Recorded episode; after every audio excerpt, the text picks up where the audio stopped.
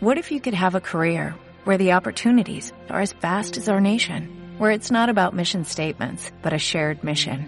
At U.S. Customs and Border Protection, we go beyond to protect more than borders, from ship to shore, air to ground, cities to local communities. CBP agents and officers are keeping people safe. Join U.S. Customs and Border Protection and go beyond for something far greater than yourself. Learn more at cbp.gov/careers. Oye, hablando de emociones, y si nosotros ahora somos una pareja que se casa, eh, ¿qué nos recomendáis? ¿Que tomemos las decisiones basándonos en la razón o en el corazón? Hoy tenemos con nosotras en el podcast, con nosotros, he dicho nosotras. Bueno, es porque tengo dos hijas y siempre les doy. Marta se ríe. Por favor, ¿eh? es buenísimo. Mi, mi, mi sobrina habla así. No, es no, buenísimo. Bien, tenemos con nosotros a Mary, Marta, Caro, Marta y Laia. Y la- nuestra Marta, Marta Pi, ha estado editando todo el contenido. ¿Qué tal ha ido? Súper bien. Eh, bien, en los próximos tiempos estamos preparando nuevos contenidos con... ¿Lo decimos o lo reservamos? Yo he avanzado algunas sorpresas. ¿eh? Hemos grabado ya con, eh, con el Palace y tuvimos el honor de tener a su, o su hotel manager, es el director del hotel. Y también estamos pendientes de grabar con Pedro Navarro y tenemos muchas, muchas, muchas otras sorpresas. Y yo poco a poco en cuentagotas voy contando, pero tampoco quiero desvelar mucho porque también me gusta que vayan descubriendo. Estamos también preparando el primer newsletter revista de Ensu que saldrá en diciembre con muchas sorpresas y contenidos exclusivos. Ya estamos hablando, bueno, no vamos a decirlo, que lo vean. Este, mm, Hay que mantener el misterio. sí, para suscribiros entrad en la web de ensu.es, tenéis el botoncito de suscripción o en Houston tenemos una boda.com botoncito de suscripción en el menú o simplemente nos escribís y nos contáis algo, porque al final todo esto es para mm, mover el sector, ponernos todos en contacto, compartir experiencias, compartir cosas, aprender, pasarlo bien juntos y comentad y compartid. Entonces, ¿con quién estamos hablando hoy? Estamos hablando con Merry Marta. Eh, Merry Marta eh, es, es una agencia de wedding planner que Marta fundó a raíz de la boda de su primer hijo, si no nos equivocamos eh, en lo que estamos diciendo, corrígenos si no es así. Eh, como Marta no sabe hacer las cosas a medias, empezó a informarse, a documentarse, a empaparse de todos los proveedores a, a tal nivel que después de esa boda, conocidos suyos empezaron a pedirle asesoramiento, a pedirle opinión, a pedirle ayuda. Y la cosa acabó cristalizando que al cabo de unos tres años decidió montar oficialmente Merry Marta. Y ahí entra Caro, que es la otra persona que tenemos también hablando con nosotros, Carolina, que al cabo de poco tiempo se subió al barco de Merry Marta. Y al cabo de un tiempo más tenemos la tercera persona que es Laia, que también escucharemos hoy hablar con nosotros. Tenemos a Marta, a Caro y a Laia, eh, que las tres son hoy en día el equipo estable de Merry Marta. Eh, a que puntualmente se añade de vez en cuando más equipo de colaboración externa pues para dar soporte y para atender realmente los eventos como se merecen, ¿no? Y em, nosotros, a título personal, hemos trabajado muchas veces con vosotros, os hemos visto sobre el terreno y lo que podemos destacar sobre todo es el cariño, la cercanía, la implicación y la calidez que nos habéis hecho sentir siempre trabajando. Porque, eh, de hecho, lo comentábamos eh, hace, hace nada, trabajamos con emociones, mm, todos los que estamos metidos en ese sector, ¿verdad? Perdón, primero darte las gracias por, por esta introducción y por hablar también de Merry Marta y por definirnos y por definir nuestro trabajo, que realmente lo que has dicho me ha sorprendido porque es como sin saberlo me hubiera definido. O sea que muchas gracias por tu presentación. Muchas gracias a ti. ¿Cómo, cómo lo vivís el hecho de estar, de estar trabajando con las emociones de la gente? Em, por ejemplo, vosotras ya lleváis muchas bodas. ¿Seguís emocionándoos cuando estáis trabajando en una boda, cuando es el día de la boda? Porque aquí podríamos definir como diferentes em, posibles mm, maneras de reaccionar. Por ejemplo, podría haber la mm, profesional wedding planner que el día antes está nerviosa, no duerme esa noche, re- repasa el timing mil veces, lo vuelve a repasar, repasa los proveedores. Podría haber la que está al contrario, con un ataque como de euforia, feliz, contenta, relajada, de qué bien, mañana va a ser un día maravilloso. O podría haber la que está con ese pánico escénico como si fueras a actuar y a estrenar una obra de teatro y ese sentimiento de pánico escénico, ostras, a ver, mañana es mañana, a ver qué tal, cómo va a ir. Em, ¿Cómo os definiríais vosotras dentro de esos perfiles? ¿Cómo os sentís? Mira, empiezo, em, hay un poco de todo. en el empiezo, equipo. empiezo yo, pero te voy, a, te voy a resumir y luego cada una va, va a decir lo que, lo que opina. Eh, las tres somos eh, las tres apasionadas de nuestro trabajo. Eh, el día de la boda nos emociona muchísimo, hasta tal punto que alguna vez las tres queremos estar en la misma boda, cosa que está organizado para que no lo estemos, ¿no? Porque si no nos agotaríamos, pero siempre, siempre vamos dos y una descansa. Y ha habido alguna novia que las tres queremos estar porque ha sido tal el proceso de organización que al final quieres vivir ese día porque es el culmen del trabajo de un año, año y medio, dos años. Entonces, luego ahora cada una, que, pero quería hacer como este preámbulo. El día que nos dejen de emocionar las bodas, no sé, cada una decidirá si continúa o no. Entonces, eh, ahora hablo yo, perdón que habla la primera para luego dar voces ya que he empezado. Em, como tú lo has definido, por mi parte no, no repaso nada, porque este, si, tuviera que repasar el día antes me muero. Está todo, todo organizado, están todos los timings hechos, pero eh, sí que me cuesta dormir porque estoy muy emocionada y muy, yo creo que más nerviosa que la novia. A la novia la tranquilizamos tanto y, le decimos que nos ha contratado para que ese día duerma a pierna suelta y sea súper feliz y no sé si duerme o no, porque no se lo pregunto, pero yo mucho no duermo porque estoy nerviosa, porque es una puesta en escena, porque todo ocurre en un día, es el directo y no quiero que nada, nada falle, ¿no? Eso es mi postura, ahora que le hable Caro y Laia. Dale, Laia. Ah, pues. Yo, yo duermo, pero no duermo bien. O sea, sí que consigo dormirme, pero no descanso, eso que dices, que te levantas y dices que viene dormido, no. Porque es, es lo que decía Marta, no es la mezcla de emoción de que ha llegado el día, pero a la vez nervios de... En el fondo un poquito sí que voy repasando en mi cabeza si lo hemos dejado todo hecho, hay que me dijo la madre el otro día que no sé qué, la novia que no sé cuántos, entonces vas como repasando pequeñas cosas y duermo pero no descanso. Hmm. Yo duermo mucho. es que yo... Eres la que tendrá las pilas puestas.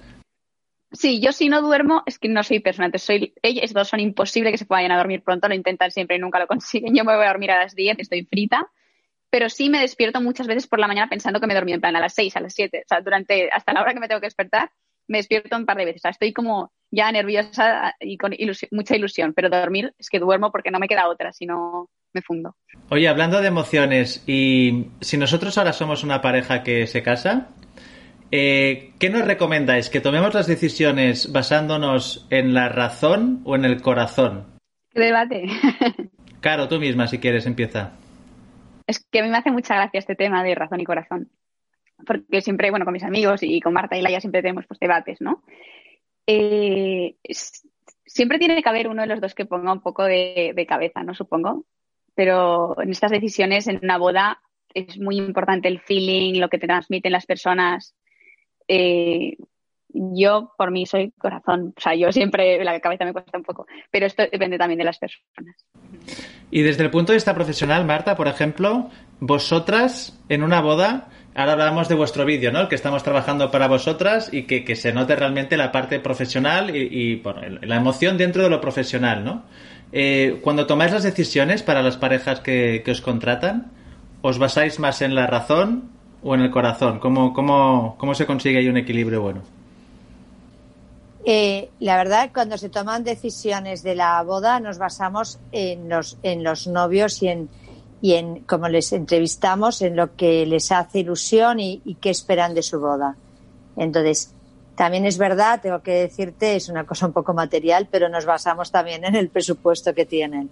Hmm. Es muy importante que nos ajustemos a su ilusión, pero a la realidad de su presupuesto. Entonces eso nos guía. Claro, cuando nosotros presentamos, eh, pues tengo la ilusión de una boda mágica, pero mi presupuesto es este, pues buscamos esa magia con ese presupuesto, la combinación mm. de las dos partes. ¿Os piden algunas extravagancias alguna vez? Ahora que decías esa boda mágica, ¿os han pedido alguna cosa un poco así llamativa? ¿Qué has visto, Laia, y que te llame la atención? O sea, yo creo que extravagancias así, fuera de lo muy normal, tampoco nos han pedido muchas. Sí que nos han pedido alguna cosa que siempre intentamos como reconducir a, o sea, alguien que quiere extravagancia, reconducirlo pues a lo que vemos que les puede encajar y nos gusta, ¿no? Pues es extravagancia, pero llevada a lo elegante, a lo que les puede pegar en su boda. Pero así extravagancias que digas, ostras, a ver cómo afrontamos esto, yo creo que tampoco, no. Extravagancias a lo mejor en que el que el fiestón ha de ser Sí. eh, es importantísimo para ellos. Pues claro, que montamos el fiestón. Montamos un fiestón, eso sí. Claro, cosas extras que a lo mejor en otras bodas no pondrías por, por presupuesto. Que hay presupuesto y les hace ilusión, pues, pues claro, pues lo buscamos y, y lo hacemos realidad. O que hemos tenido una novia que la flor para ella ha sido importantísima y se ha creado, vamos, o sea, un espectáculo de flor. Eso no es lo habitual. Si ella lo quiere, pues lo hacemos y, y, queda impresionante. Um, Laia, mm, rescato dos palabras que ella ha dicho y ha mencionado que era em, elegancia y clase, si no me equivoco. ¿Cuál es vuestro mm, elemento fetiche, vuestra marca de la casa? ¿Cómo definiríais la marca de la casa de Mary Marta? Marta. Sí, es que No te Ma- he Marta esto lo explica muy bien. No te he preguntado a ti, Laia. Bueno, quien quiera contestar. bueno, ¿quieres que conteste yo, Laia? Sí, que lo explicas muy bien. Yo creo que para nosotras lo más importante son los propios novios, ¿vale? Lo que ellos quieran y lo que ellos esperan de ese día tan mágico y tan importante en sus vidas. Pero sí que procuramos que lo lleven todo, como decías antes, a nivel de corazón. O sea, que todo el mundo que vaya a participar de su boda se note involucrado, se note que han contado con ellos.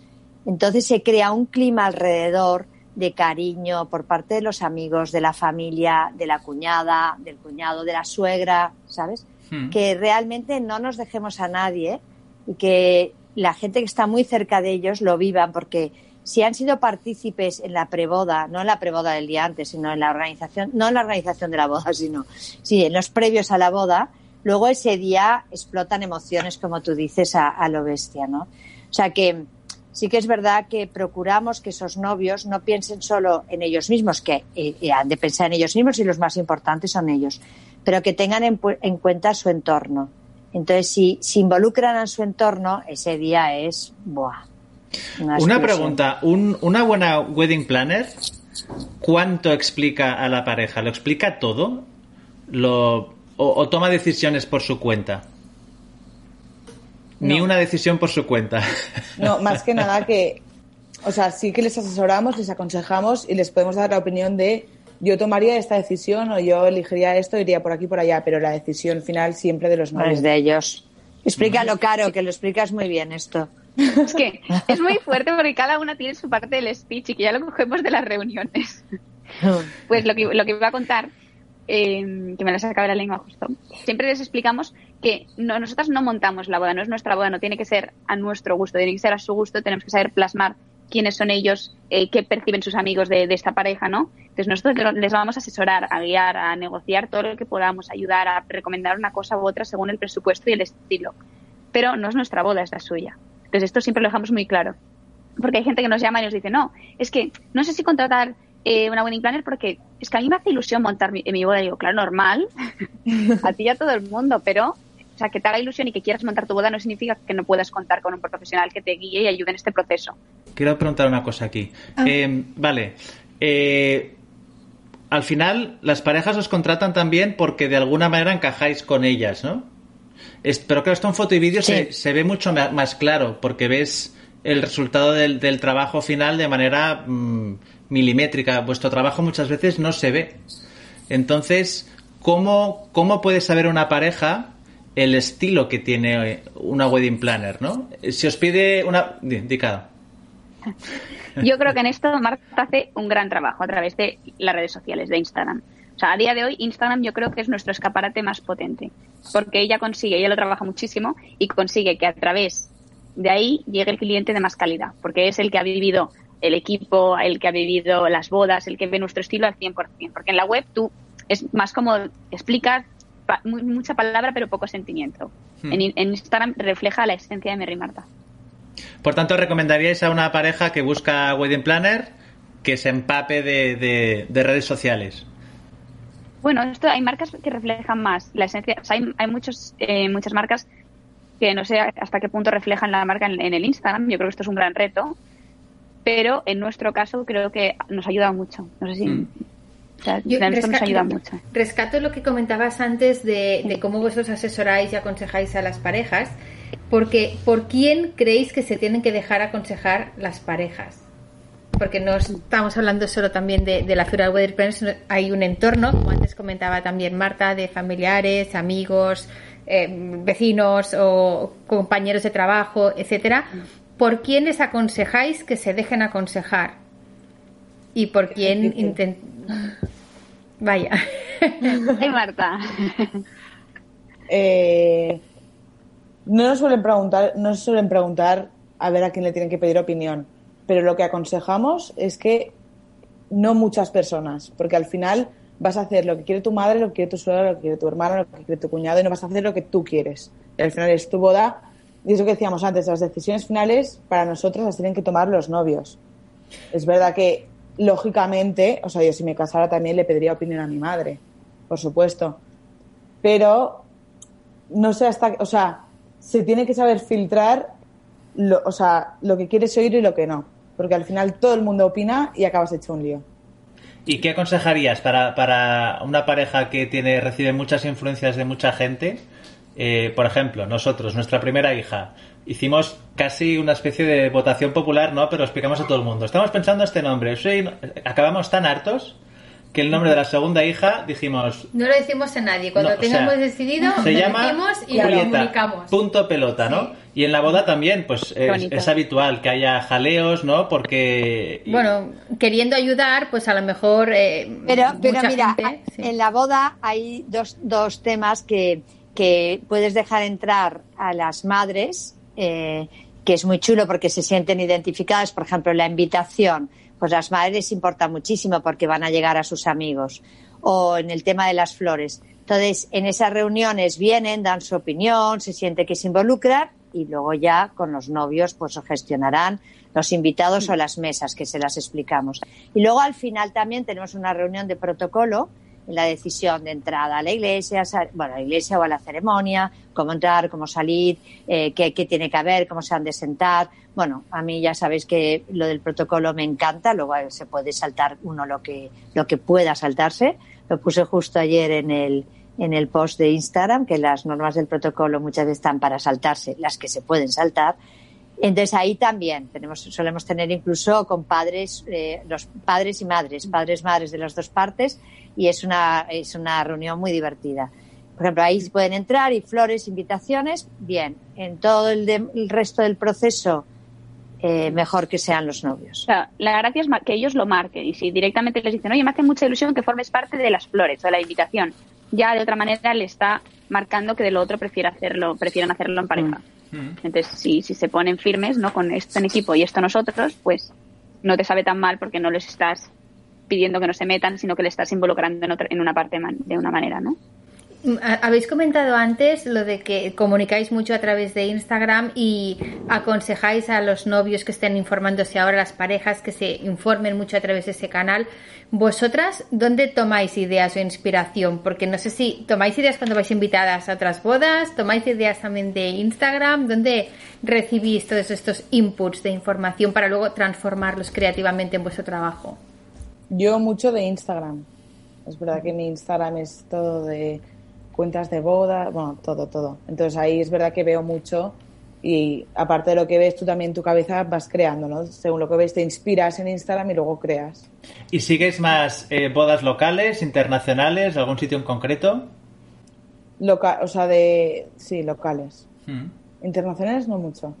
No Yo. mucho, lo que pasa es que nos, nos inspiran, pero luego, o sea, toda la inspiración que recibes de, de bodas de fuera, de por ejemplo norteamericanas o, o australianas, que la moda, por ejemplo, de novia en Australia es muy fuerte, pero luego cuando lo quieres aplicar aquí no, no se puede, o sea, nuestras bodas son muy distintas.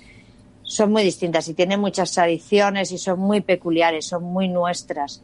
Entonces no te puedes salir de nuestro guion, no, no pegaría, no.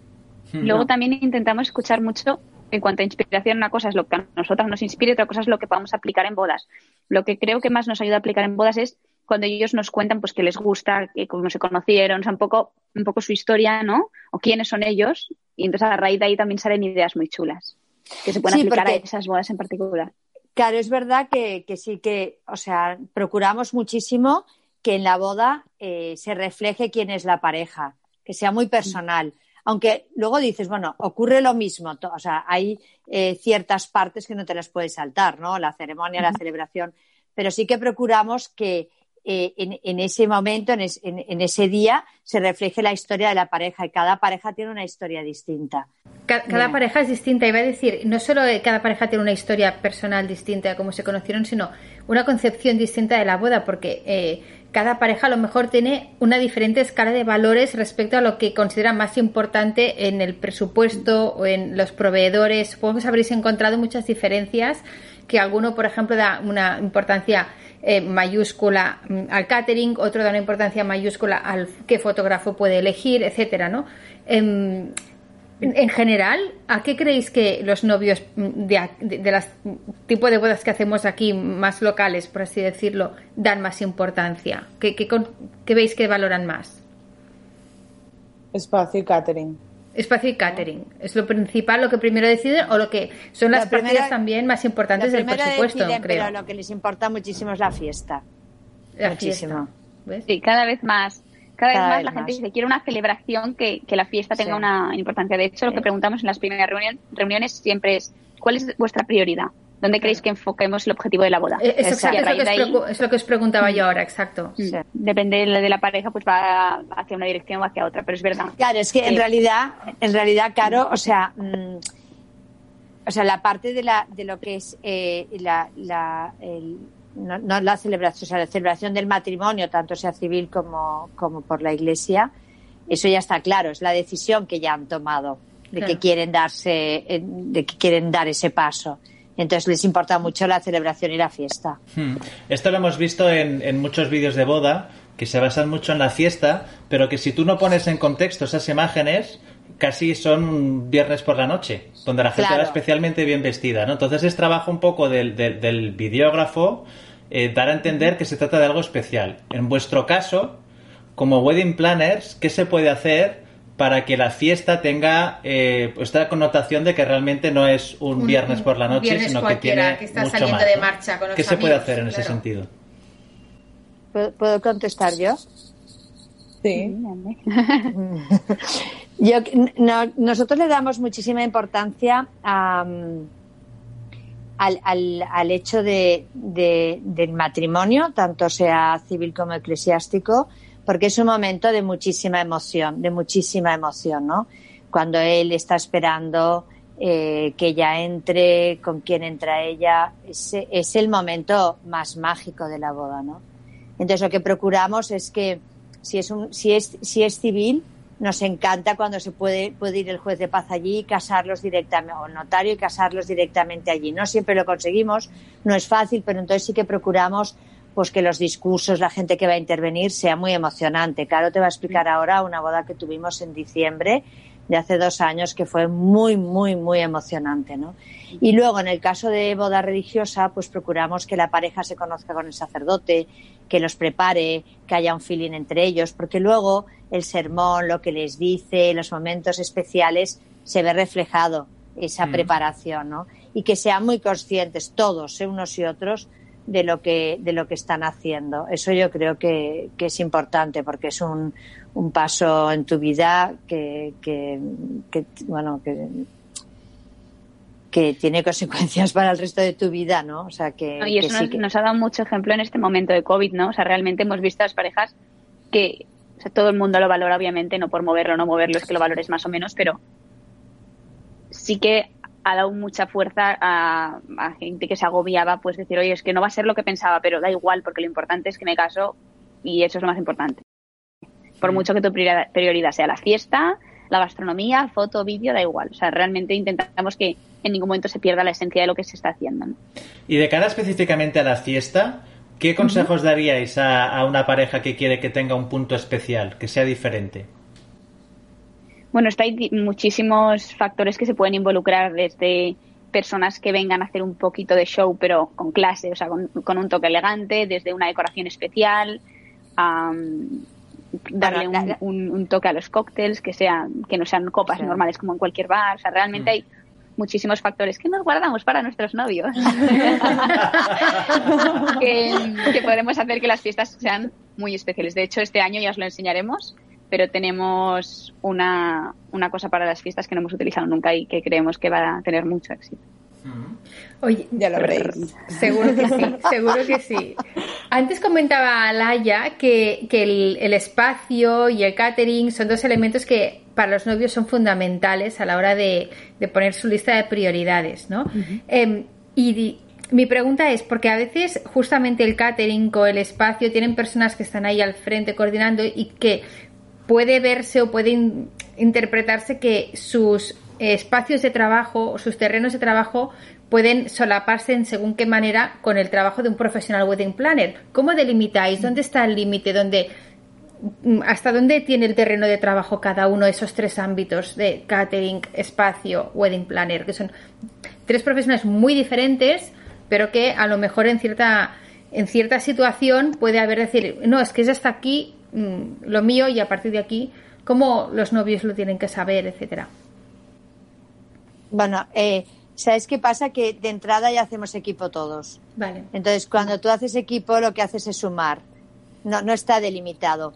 Mm, por ejemplo, el espacio no puede ayudar a los novios en todo el proceso de su boda. Les puede ayudar en el espacio que esté correcto, que esté bien, el personal eh, de vigilancia, el, el, el de guardarropía, el del parking eh, todo que esté, todo esté impecable, pero en todo el proceso desde que deciden casarse no va a estar. El catering lo mismo, el catering eh, tiene que estar impecable, el chef que te ponga en las cocinas, que todo esté alquilado, la vajilla elegida. Entonces, sí que es verdad que cuando trabaja, estamos nosotras en medio, al catering le facilitamos muchísimo el trabajo porque todas las reuniones con los novios ya se las damos hechas. Entonces, ellos confían en nosotros, nosotros en ellos, y en el momento que llega el día de la boda, o sea, espacio, Catherine y nosotras somos uno solo. Vamos a una, eh, mm, nos ayuda, somos un equipo para sumar. Entonces, mm. bestial, nos lo pasamos brutal. Claro, aquí en este sentido es se ha convertido casi en un clásico, ¿no? En, algunas parejas, la frase de no, no tengo wedding planner porque se ocupa la persona del espacio, la persona del catering. Entonces, si vamos un poco a la raíz, ¿cuál es el trabajo de una wedding planner y por qué una pareja, eh, a qué parejas le recomendaríais que contraten a wedding planner? Vale, Realmente que hay un, perdón, gracias. Eh, hay un poco de dilema aquí, es verdad. O sea, tampoco queremos meternos mucho en el, en el foco del, del problema, pero sí que nos han venido muchos novios rebotados de, a mí me habían vendido un servicio de, wedding planner incluido que hemos visto hasta escrito, ¿no? En los dosieres de Masías o caterings, incluidos, pues yo qué sé, menaje, propuesta, tal, tal, tal, y wedding planner. Y dices, ostras, choca, porque dices, nos encanta que hacer equipo, como dice Marta, y para nada hay una rivalidad, pero sí que nos ha venido cliente rebotado de no, de que se venda una cosa y luego no se hace, que es normal, porque son, son muchísimas horas de trabajo y es imposible hacerlo todo. Claro, es, pero es verdad que también depende de, la complica de, lo complicada que sea una boda, si es más un, pues yo que sé, un espacio que tiene su restaurante, que tiene sus flores y que tiene todo lo suyo y ya te lo venden un poco pack, pues en, en este caso pues sí que podría no cumplirlo, pero igualmente no es un servicio de asesoría desde el principio hasta el final porque si necesitas ayuda con una visita del DJ, de del vestido, lo que sea, no te van a acompañar. Por eso, ¿cómo definiríais el trabajo de el trabajo de wedding planner? Es punto suspensivo para mí es muchas cosas, pero sobre todo, no, es que es verdad, o sea, tú con los novios al final, en nuestro trabajo, aparte de negociaciones con todos los proveedores, o sea, al final estás contratando a una persona que conoce muy bien el abanico de todos los proveedores del sector. Entonces, te o sea, no es por echarnos flores, pero te aseguras que te aconsejan bien en lo que necesitas o que se te adapta. y luego para mí también es muy chulo el el feeling que tenemos con los novios. O sea, yo creo que una persona del espacio lo puede tener, pero les vemos muchísimo a los novios. Entonces, es, una, es un acompañamiento y un asesoramiento y, y como un, un, apoyo constante desde que nos contratan al final hasta, bueno, incluso a veces hasta un año después de su boda, que seguimos ahí hablando con ellos. O sea, al final se crea una relación y, es esto, no es el acompañamiento, asesoramiento, negociación, recomendaciones. De claro, aquí habla, Laia, hablas de, negociaciones. Por tanto, si Marta y yo nos casamos, ¿nos vais a conseguir mejores precios con los proveedores? Vamos, vamos a intentarlo, claro. Mm. Siempre que podemos, pero no lo podemos asegurar. Porque yo no te puedo prometer que te voy a conseguir mejores precios en todo. Pero es verdad que muchos proveedores al final trabajamos mucho con ellos y tenemos un trato especial que la pareja, por ser, o sea, la pareja sola no, no pueden conseguir porque no tienen ese trato especial con el proveedor. ¿Y esto es algo que, ofrecen todos los wedding planners o no?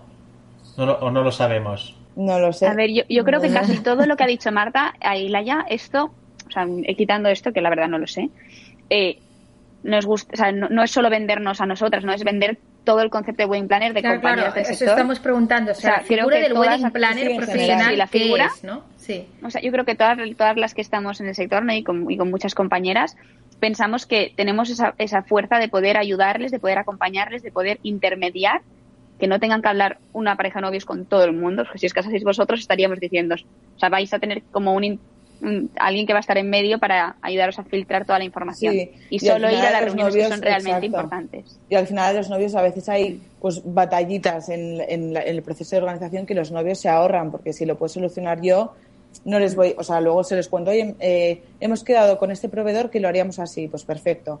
Pero a veces hay como mil llamadas de teléfono, mil correos que ellos ni se dan cuenta. Ni se, enteran. Les damos, los problemas resueltos. Oye, ya pasa, claro.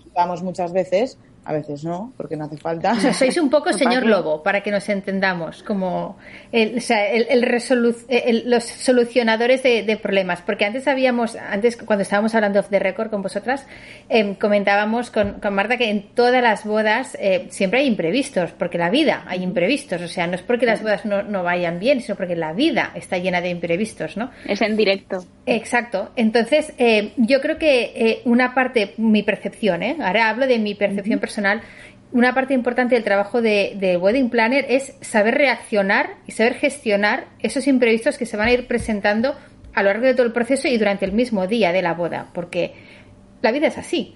Entonces, eh, una, parte importante, creo yo, mm, de vuestro trabajo es que los novios ese día em, no tengan que estar resolviendo no, no. cada pequeño detalle que se va a presentar porque se van a presentar. Ni se enteran, ni se enteran.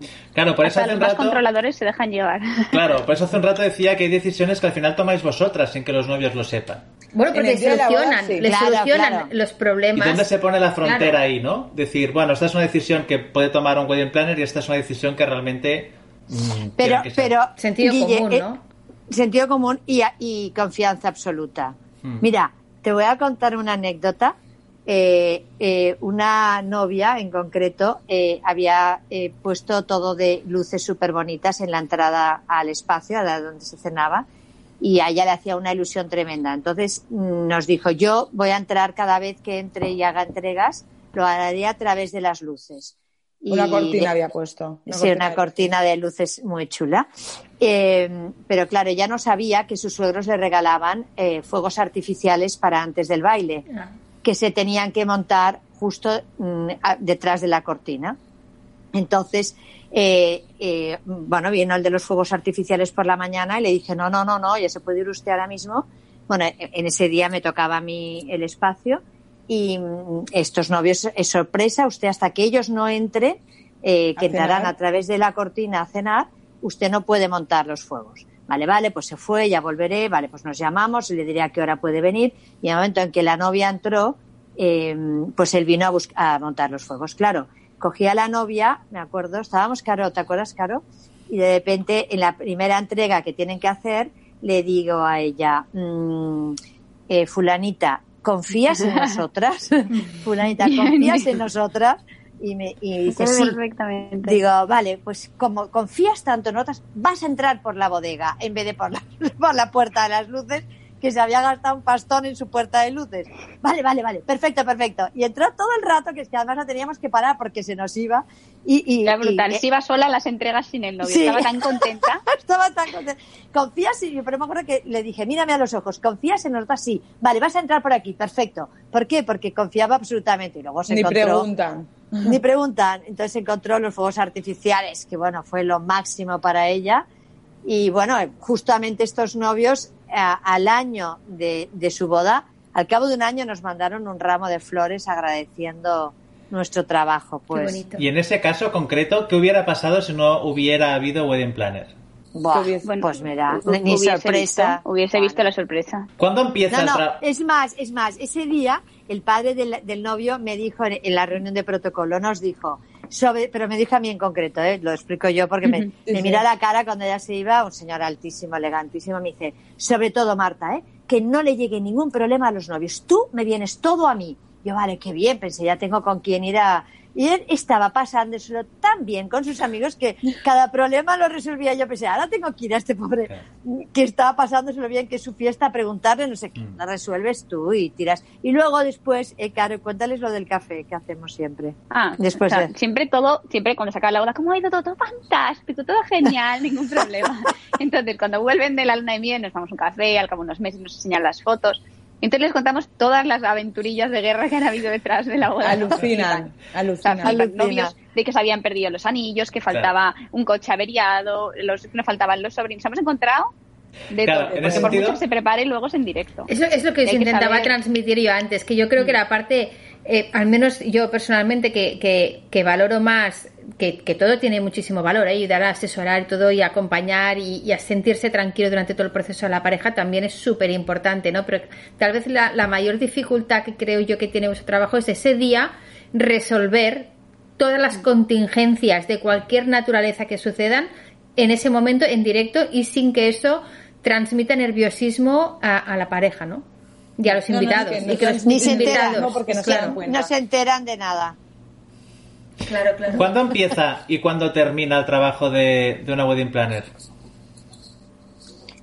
¿En el día de la boda o en general? En general. Porque ahí, ahí Es viene, que, con, con esto que acaba de decir Laia, ahí me viene una, una pregunta yo quería que, que quería preguntar porque hay diferentes tipos de trabajo, por así decirlo, que pueden contratar los novios. O sea, no es solo...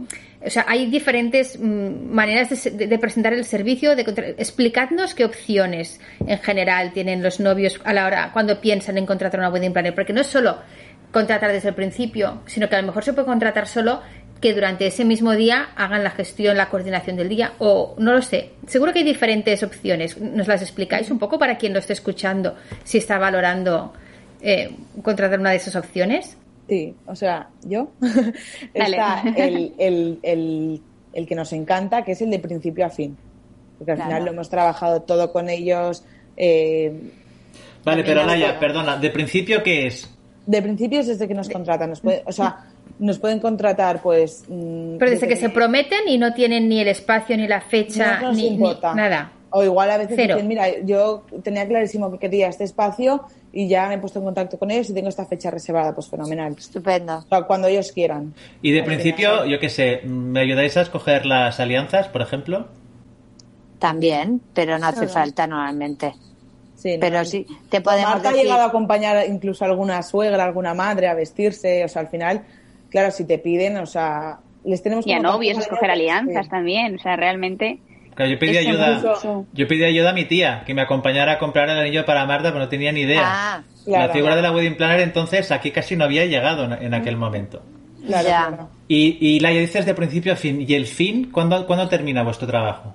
¿O el trabajo de un buen wedding A planner? veces, días, o sea, de, de- en el día de la boda se acaba cuando se va el último autocar con todos los invitados dentro. O sea, somos las primeras en llegar al espacio o, o a veces ha llegado algún proveedor que va descargando y las últimas en irnos cuando se va el último autocar. Y se subimos a los novios a al- veces a su después- coche y. Pero es el día de la boda, pero vuestro trabajo acaba ahí también, en realidad. no, no acaba eso. ahí. Un No, buen wedding luego- planner, ¿cuándo acaba su trabajo con una boda? Cuando está acabada la boda. Acabada Por contrato, problemas. por contrato acaba ahí. Pero Acaba luego ahí, cualquier sí. cosa que nos piden, Sí, que les falta una claro. factura que han perdido, que necesitan ayuda con yo qué sé qué, o sea, siempre hay un seguimiento, ¿no? Sí, no sí. es O sea, acaba ahí, ejemplo, salimos del todavía- grupo. Sí, No. todavía estaba hablando con los novios que se casaron hace un mes. Pues Sí. porque hay que devolver las fianzas, o sea, al final, después de la boda también es un trabajo Sí, queda. que, que queda, porque han pagado fianzas en muchos proveedores, hay que devolverlas. Eh, al final del día de la boda nos quedamos, pues, vamos, como nos vamos las últimas, una invitada se ha dejado no sé qué, nos lo llevamos todo, hay que devolverlo. Hmm. Entonces. Para una pareja, eh, ¿cuáles son los momentos críticos de su boda en los que le va a venir muy bien tener la ayuda de una wedding planner?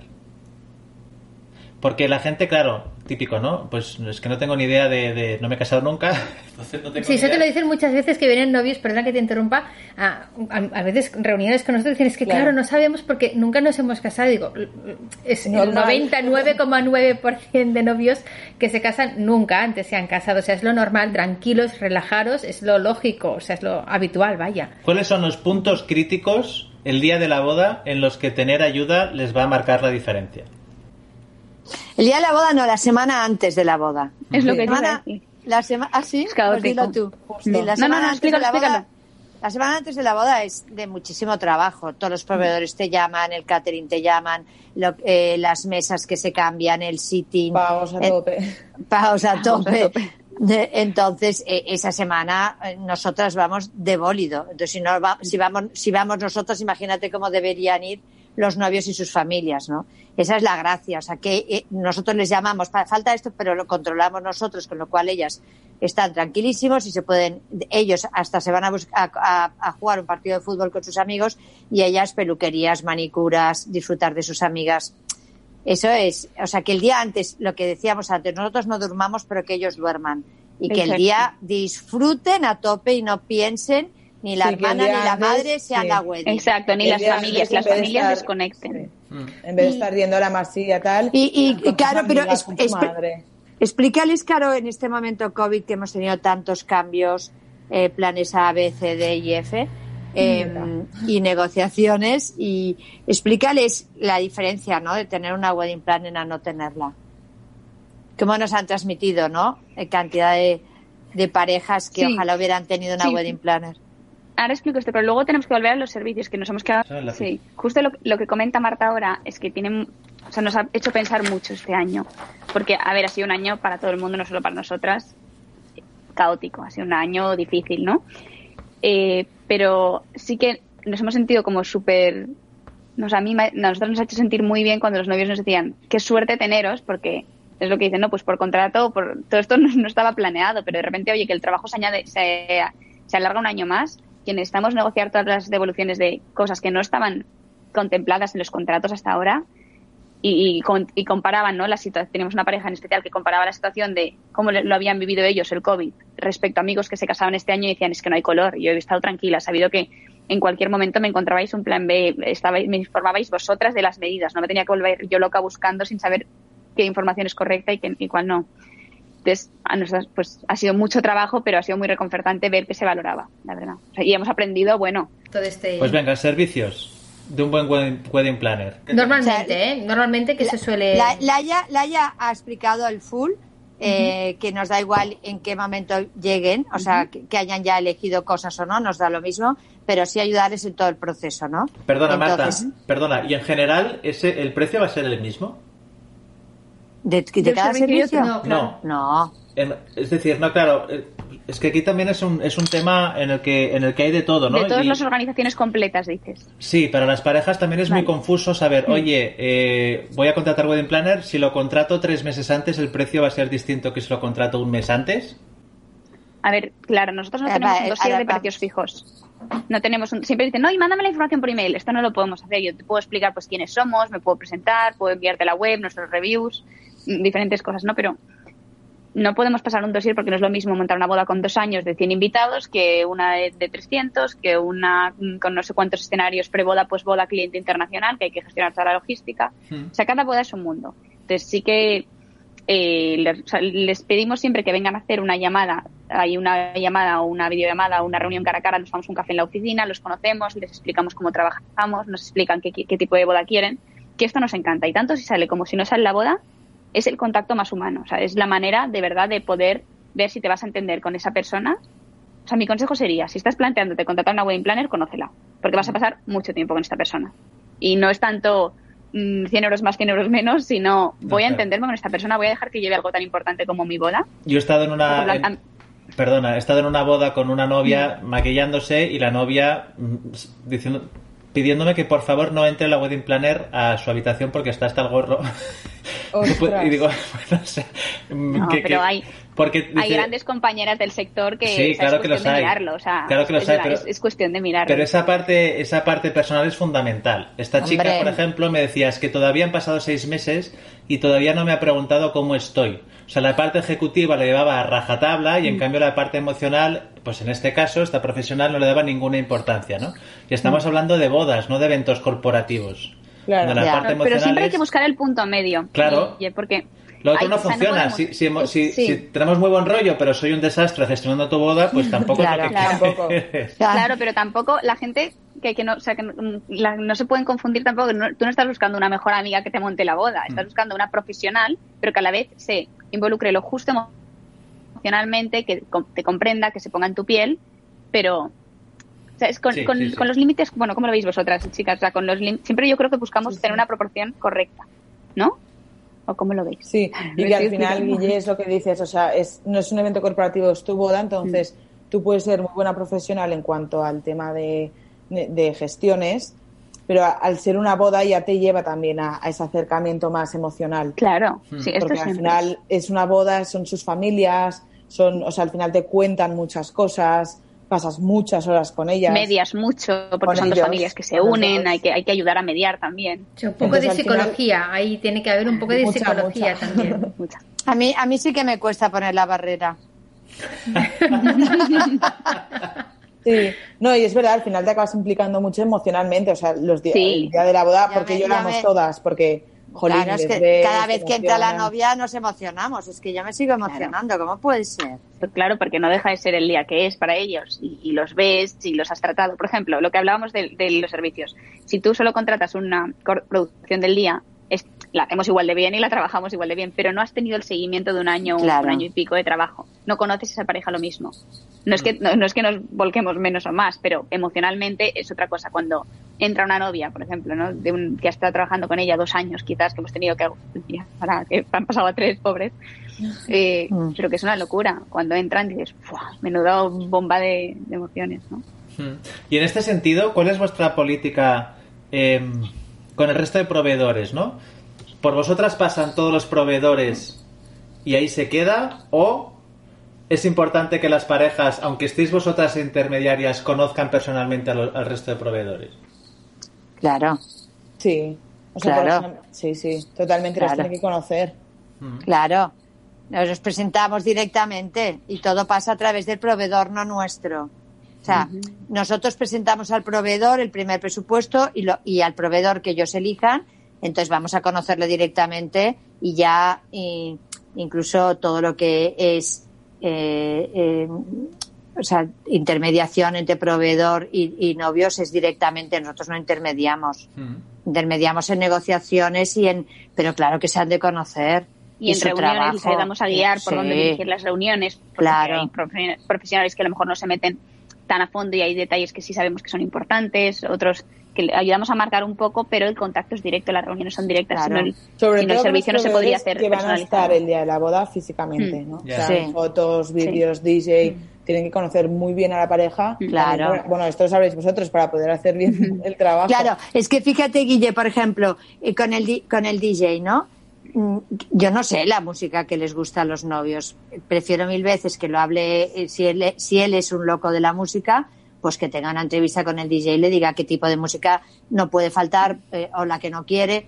Esto es gusto muy personal. Claro. Entonces, yo creo que mm, a mí no me gustaría hacerlo, la verdad, es- esa reunión. Pero, pero todos los pero todos los temas de por ejemplo de sonorización de qué cables necesitan no sé qué para qué vamos a molestar a los novios ya hablamos nosotros con sonorización y iluminación Exacto. DJ y nosotras o sea hablando Claro, de lo que claro. realmente es Según qué temas es importante que los Claro. novios eh, tengan un contacto directo y según qué otros temas les, les quitáis de encima todo ese Claro. trabajo de gestión. eh, Oye, y, yendo un poco al, al Pero día... nos hemos, nos hemos dejado un servicio, ¿eh?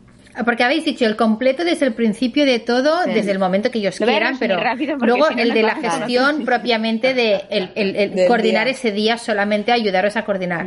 ¿Qué nos falta? ¿Qué nos falta? Nos falta el de consulting. El de consulting es, la verdad es que es un servicio muy chulo que nació a raíz de que novios que solo hacían coordinación del día nos escribían en plan, oye, sé que, sé que, no, o sea, no te quiero molestar, pero necesito ayuda con esto, ¿cómo podemos hacerlo? Entonces empezamos a hacer sesiones puntuales, que son sesiones de hora y media, en las que viene el cliente y nos consulta las dudas de, oye, estoy atrapado en este momento, ¿cómo gestiono lo otro? Eh, esta negociación, ¿hacia dónde la llevo? ¿Qué consejos de proveedores me das? Entonces les ayudamos durante esa, esa hora y media, estamos full por ellos, pero luego se van ellos con toda la información, pero la negocian ellos. Está bien. Eh, Porque tenemos que diferenciar una reunión con una persona que nos ha contratado un servicio completo desde el principio que con una persona que solo nos ha pagado la sesión. O sea, nos ha contratado una sesión, ¿no? Pues lo que hacemos es, esta persona le ayudamos, le ayudamos cómo enfocarlo, todo, le damos como todo el know-how, pero luego se lo hacen ellos. Que así también se valora, el de la organización Claro. completa tiene que valorar todas las horas que hay detrás de cada reunión para prepararla y para hacer todos los, las- los deberes, ¿no? Que han salido de las reuniones. Por- porque ¿qué es lo más difícil de todo lo, lo que supone organizar una boda? ¿Qué consideráis que es el punto más crítico, que hay con mayor dificultad de la organización de una boda? La piedra esa que hay que picar fuerte. ¿Quién quiere contestar? A ver. La negociación del catering, ¿no? Yo creo. ¿O no? La Sí. Para mí la negociación del catering porque es largo. O sea, Claro. Al final que se adapte el menú al, al tal con el precio, ahora quítame, o sea, al final un catering la prueba, que muchísimas variedades y la gente tiene gustos muy distintos. Y es donde hay más dinero, en el fondo. La partida más importante Claro, será es esta la o el partida más espacio. Claro.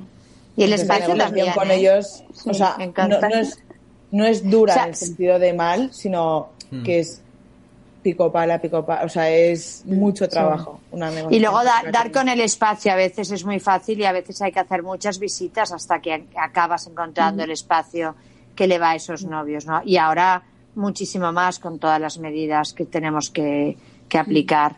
¿no? Y otros novios que dicen, cuando se dan cuenta, ¿no? de repente dicen, no, es que yo ya tengo todos los proveedores seleccionados, porque tú las, las has puesto a hacer llamadas, has visto lo que han hecho tus amigos y más o menos lo tienes. Y de repente dices, ostras, ¿y ahora qué? O sea, cuando ellos se encuentran en la estación de ya está todo hecho, pero no está todo hecho, solo están seleccionados, falta crear el proyecto con cada uno de ellos y dirigirlos hacia su lado, ¿sabes? Claro. Entonces, por mucho que tú digas, ay, he hecho la paga y señal en este catering, pero no he hecho ni prueba de menús, ni cerrado la propuesta gastronómica, ni nada. Claro, ponte a hacer todo eso, son muchas horas. Ponte a hacer lo mismo con foto, vídeo, Sí. espacio. Claro, eso. Yo creo que eso a veces se atascan un poco. Antes de entrar en, en mundo COVID, eh, en relación a los... Déjame preguntar esto, Sí, que quiero saber qué piensan. Para ayudar a parejas que, que, pues eso, no se han casado nunca, 99% de los casos, y no saben dónde van a tener los principales problemas en los timings el día de la boda. Claro, desde nuestro punto de vista vemos que hay problemas muchas veces en casa de la novia, porque maquillaje a lo mejor a veces se puede retrasar o con el tema de fotos eh, se pueden despistar y ese es un tema para que alguien le dé un toque y decir, oye, ojo, porque tienes a el novio esperando, un montón de invitados, ese es un tema, por ejemplo. Y otro clásico, por ejemplo, es eh, a lo mejor las, las fotos durante el aperitivo de la pareja, que se puede alargar mucho, y el banquete. Hemos llegado a estar a lo mejor cuatro horas de parón. Claramente no estábamos nosotras. claramente. Sí. Nos morimos. Imposible. Nos no, no, morimos. no, antes. Pero esto, no, claro, no, no, no existe. No- En nuestro, en nuestro currículum esto no existe. Pero es, es, No existe. es- es muy fácil que pase porque para, para los No, no, novios no. te falta tiempo para estar con la gente y aprovechas Sí. para No, hablar no, con no. unos con otros. Pero los invitados están allá en plan, oh Dios mío. Entonces, Sí, claro. sí, ¿qué Esto no, esto no puede ocurrir, Guille. Mira, no nos- puede nos ocurrir. gusta mucho hacer timings que sean, o sea, que no vayan los novios agobiados, pero que sean reali- o sea, realistas, pero lo justo. O sea, un banquete más de dos horas y media no, no, no puede. No ser. puede. Porque la No gente, puede o sea, ser. los novios se lo pasan muy bien, pero la gente se empieza a aburrir. Entonces hay que encontrar como el equilibrio en el timing. Y buscar O sea, la manera de hacerlos dinámicos. Sí. No, Vale. Lo que decías, por ejemplo, en casa de, de los novios, o sea, el día antes siempre pasábamos el timing de antes de la ceremonia. O sea, Claro, novio, que novia. Hasta ahora, desayunar hasta ahora, maquillarte hasta Claro. ahora. Entonces, saben perfectamente cuándo va bien el Exacto. tiempo y cuándo no. O sea, o sea, Cuando son más lentorros también lo tenemos en cuenta. Eh, en- ¿El en- qué? En, en el timing, en el timing es más importante, según para vosotras, que eh, se cumpla a rajatabla lo que está programado por timing minuto a minuto, o es más importante ser flexible y que los novios ese día lo vivan con felicidad y tranquilidad y no estresados. Flexibles. Sí, flexibles. Lo podemos tener programado, pero al final, si los novios han querido alargar más porque de repente un primo se ha puesto a tocar una canción, yo no, no- vamos, o sea, por Vamos. supuesto. Pero lo que hemos perdido ahí lo recuperamos después, no pasa nada. eh, Marta decías, un banquete de cuatro horas no puede ser. ¿Qué más cosas no pueden ser en una boda? Pero, perdón una cosa, pero lo que decíais antes es sí se puede haber retrasos. Es normal que de repente haya Claro. imprevistos y haya retrasos. Sí. Solo que tenemos técnicas para luego pues ponernos al día Recuperar. timing. Sabemos hay puntos claves donde si te das si vas con cuidado y hablas con catering, Sí. sobre todo súper ahí está lo chulo de hacer equipo con catering, ¿no? Porque Claro. oye, vamos 15 minutos retrasados, pues el del catering ya va a su cocina. Oye, venga, vamos a sacar estos aperitivos más rápido. O sea, entre Sí, todos, recuperamos. equipo, conseguimos. Claro. Oye, Caro, y esto de, de ser capaz de recuperar el tiempo perdido, ¿lo puedes hacer Sí. en otros aspectos de la vida? Porque me, vendría, me vendría muy bien, ¿eh? Necesitamos una wedding planner en nuestra vida Vamos a ver. diaria. Vamos a ver cómo enfocarlo. Ya te llamaré.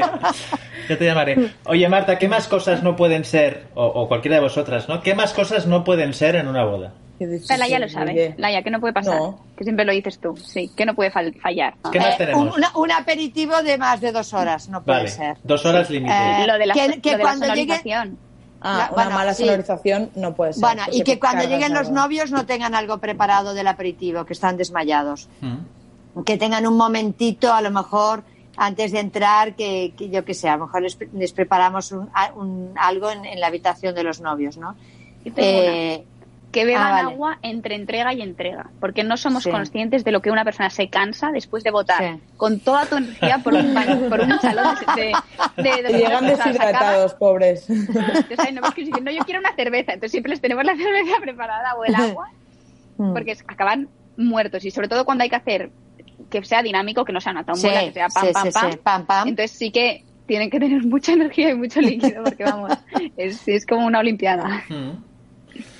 Sí, yo, yo, yo solo quería preguntar, ¿cómo se consigue eh, marcar los tiempos en, en las casas de los novios? Durante, porque en, en nuestro caso, por ejemplo, que hacemos vídeo, es, es mm, nos marca mucho los que se respeten los timings en, en- durante los preparativos, porque eh, si tienes claro. dos, dos cámaras, que uno va con novio y otro va con novia, aún, porque bueno, pues cada uno hace el seguimiento de uno y no implica una, pero cuando Claro. hay solo una persona y en fotografía pasará lo mismo.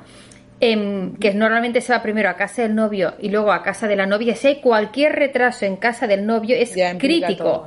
Es crítico porque ¿qué haces? O sea, te encuentras en el momento de decidir qué hago. Por ejemplo, nos pasó, creo que si no me equivoco, una boda que, que grabaste en Polonia, si no estoy, si no me estoy equivocando, en que la madre del novio, si no me equivoco, o era la madre de la novia, bueno, hubo un retraso súper importante en peluquería en la parte. Entonces, si la parte de casa del novio, la madre del novio en la peluquería se retrasa, el maquillaje se retrasa, el vestido tiene cualquier incidencia. Em, ¿Qué haces? Em, ¿Cómo lo gestionas? O sea, no puedes irte de allí sin haber grabado a esa señora porque Que tiene el disgusto de su vida. Exacto. Pero le recortas el tiempo de estar con la novia, pero la novia no tiene ninguna culpa de lo que haya pasado en casa del novio. No tiene culpa ninguna. Entonces, desde el punto de la wedding planner, ¿cómo lo hacéis para resolver todas estas cosas que pasan en esa parte tan inicial de la boda cuando todavía... mm, ¿Cómo, cómo llegáis ahí? Es ¿Tenéis que, manera? es que sí, eh, eh, no, no nos ha pasado nunca, creo. no, no nos ha pasado, pero te voy a decir por qué. Porque siempre aconsejamos que en ese momento hayan dos, dos personas. Aunque hayan contratado uno, en ese momento Para tenemos ese en ese momento dos. El extra, pero no de toda la boda, sino de ese momento. Es que ese momento, si no, es muy complicado. Nosotros somos súper partidarios también, ¿eh? de que haya dos. bodas de mañana. Porque es que Exacto. Horribles. Y en el caso de que haya diferencias culturales, por ejemplo, esta es que ahora me ha recordado Marta, esta boda en Polonia hubo un retraso, entonces Sí. eh, se casaba una familia, eh, novio es eh, español y la novia era polaca. Teníamos la, la familia española y la familia polaca. La familia polaca empezó la ceremonia tarde y decían, es la ceremonia eh, que ha empezado más tarde de todas las que hemos visto en nuestra vida. Y la familia española decía, esta es la boda más puntual a la que hemos ido en toda nuestra vida. No, nos encantan las bodas internacionales, porque aunque sea solo la mitad de los invitados, como son tan obedientes, en cuanto empiezas a movilizar, todo el mundo sigue. Es, Es facilita brutal. muchísimo. O sea, los los internacionales intera- son- Es tan fácil, la gente le pide y ya se mueven. Los españoles, espera que me acabo el piti, están ahí Mm. una hora, es difícil. Si os encontráis con casos en los que eh, es tradicional hacer una cosa, pero para la otra familia no. o, o puede ser incluso un, un choque cultural, un problema. Sí, sí, sí, hay que mediar mucho y buscar uno de, uno de cada uno. Pues vamos a mezclar culturas, esto tuyo, esto nuestro, y así un poco... Y hay, que, mezclar. ¿qué hay que- manda? ¿El criterio de los novios para resolverlo? ¿El vuestro que tenéis experiencia un poco para resolver este tipo de conflictos? Bueno, el de los novios, pero aconsejado por nosotras, ¿entiendes? Es la mediación que estamos hablando todo el rato. Mm. Súper, súper importante. Sí. mediar y entonces eh, se trabaja en equipo y se llegan a se llegan a, a soluciones a todo. todo. A todo lo encontramos solución. ¿Te parece? Es, es lo que decía yo, es el señor pregunta, Lobo, que es, creo que- que es el de Pulp Fiction, el señor Lobo. Sí. No, lo que, hab- o sea, me ha creado curiosidad lo que has contado de, de la boda esta. No sé qué hubieseis hecho vosotras, Marta y Laia, pero yo creo que hubiese intentado priorizar. Sea, me sabe muy mal, pero hay que priorizar. Yo hubiese priorizado novia, creo. Claro, No sé cómo lo eh, veis. nosotros tendemos siempre a decir, mira, mm, lo siento, pero es que me, me tengo que ir, ¿no? Pero bueno, hay siempre hay que gestionar esas emociones porque hay esa Claro. parte de la madre del novio que, oh, y- Claro, o sea, buscar un poco de cada, ¿no? Acortar Eh, un poco la yo por eso también soy siempre muy partidaria, como decíais vosotras, como decía Marta, de que siempre intentar convencer a los novios de que haya, mm, haya siempre dos Haya profesionales dos. para cada lado, porque es que, Dos, dos. Sí, sí, porque es que es súper... Hmm. Te, te Es- arriesgas es que es- No, es estuve súper con una import- novia, pero cuando me he encontrado, me he encontrado a veces, ¿eh? No, me ha pasado varias veces que se retrasa mucho Mm. la peluquería y si estás solo dices, bueno, o sea, tu novia está a punto de entrar a la ceremonia. Claro. ¿Qué Y- quieres y- que haga? Y toda la parte de, de cuando está recibiendo a los invitados delante de la iglesia el novio, si tú estás esperando la novia que está retrasada y estás solo, ¿qué haces? O sea, no, no te puedes multiplicar. Hacemos que los invitados no entren. O sea, intentamos Sí. que no los haya nunca porque marcamos muy fijos, o sea, que los novios tengan muy claro que cuando hay retraso de timings, el 90% es por, por la mañana, por el arreglarse. O sea, si tienen muy bien organizado la mañana, todo tiene muchas posibilidades de fluir muy bien. Pero es que aunque no entre en la si parte de que sabemos- está saludando delante de la iglesia o delante de- del ayuntamiento o delante de lo que sea, ¿eh? Vaya. Sí. Pero esto me ha pasado este año en una boda. Eh, la Sí. entrada del novio, yo ya había acabado con la novia, me fui al novio recibiendo a los invitados y el novio de repente se, se está retrasando la novia y dice, pues entro. Pero la fotógrafa no estaba, la fotógrafa estaba con la novia, era todo en el mismo sitio. No, hombre, no, claro. Y le paré un momento al novio. Digo, oye, ojo, ¿sabes? Me acerqué discretamente y le dije, me da igual. Tiro millas. Luego llegó la fotógrafa, me miró en plan, te voy a matar. Digo, "Oye, yo Ya, se ya. lo he dicho, o sea, pero- aquí ya no puedo hacer nada. Lo, lo entendió, ¿no? Pero que son Pero momentos... aquí los de la masía no están, por ejemplo. Bueno, ¿Sabes? claro, ¿Qué pasa en a- este momento? Vuestra, es que a lo mejor ellos no lo sé si se lavan las manos, ¿no? Al final, no, tampoco sé su trabajo hasta dónde se han comprometido a llegar, ¿no? Si no está la figura, pues. Si no hay una figura de un wedding planner, ¿quién es en una situación así? O sea, Guille cuenta que él intervino discretamente y desde por sentido común y por empatizar con la situación, pues intentó avisar al novio de, oye, fíjate que no ha llegado la fotógrafa. Pero sí, eh, en una situación así, eh, es que quien tiene que estar ahí mediando esto es, es la figura de una wedding planner. Oye, pues nada, oye, muchísimas gracias. Deciros que eh, a todos los novios que no dan importancia al vídeo, es mi tema convencerles de que es importantísimo el vídeo. Muchas que, gracias. que, que Sí. hay el vídeo corto y el largo y que no se arrepentirán jamás de tener el videógrafo en su boda. Tenemos unos novios que lo que nos, dijes, nos dijeron hace un, dos años, ¿no? ¿Dos años por? ¿Se casaron? Eh, que lo mejor que habían hecho en su boda había sido Ah, el vídeo sí. con vosotros. de verdad. Exacto. O sea que Le agradecieron veían, a Marta haberles convencido. Ah, sí. emoción. Sí, sí, sí. Me lo, Muchísimas me lo- me lo gracias. dijeron este año en otra boda, sí. Muchas Es gracias. verdad. Sí. Muchas gracias. Realmente Bueno. conseguís transmitir lo que nadie. Pues muchas gracias por esto y por vuestro tiempo. Sí, muchísimas Gracias por haber dedicado este rato a, a explicar tantas cosas a, a- a las personas que nos están oyendo, a, a los novios que estén preparando su boda y a todos los que quieran escucharnos, pues a, a explicarles en qué consiste el trabajo de una wedding planner, en qué consiste el trabajo que hacéis vosotras en Merry Marta y poder ayudar y dar consejos en esos tiempos un poco complicados. Muchas gracias. Muchas gracias. Un beso. Hablamos pronto. Adiós. Un beso, cuidaros mucho. Adiós. Gracias. Adiós. Adiós. Hasta aquí el podcast de hoy de Houston Tenemos una boda. La semana que viene tenemos a... Tenemos a el Hotel Palace con su hotel manager que fue un encanto y nos explicó un montón de cosas interesantes de lo que tienen que aportar los hoteles a las bodas. Eso será el viernes que viene. También estamos preparando el newsletter que está al caer. Eh, nada más, nos vemos en Houston. Tenemos una boda. Chau, chau. Chao. Si quieres consejos para tu boda, entra en houstontenemosunaboda.com. Si quieres ver un montón de vídeos de boda para inspirarte o para emocionarte, entra en ensu.es. Si quieres vídeos corporativos emocionales y con valor añadido, ya sea para tu empresa o para tu marca, entra en camarote.tv. Boom. En Sherwin Williams somos tu compa, tu pana, tu socio, pero sobre todo somos tu aliado, con más de 6.000 representantes para atenderte en tu idioma y beneficios para contratistas que encontrarás en aliadopro.com. En Sherwin Williams somos el aliado del PRO.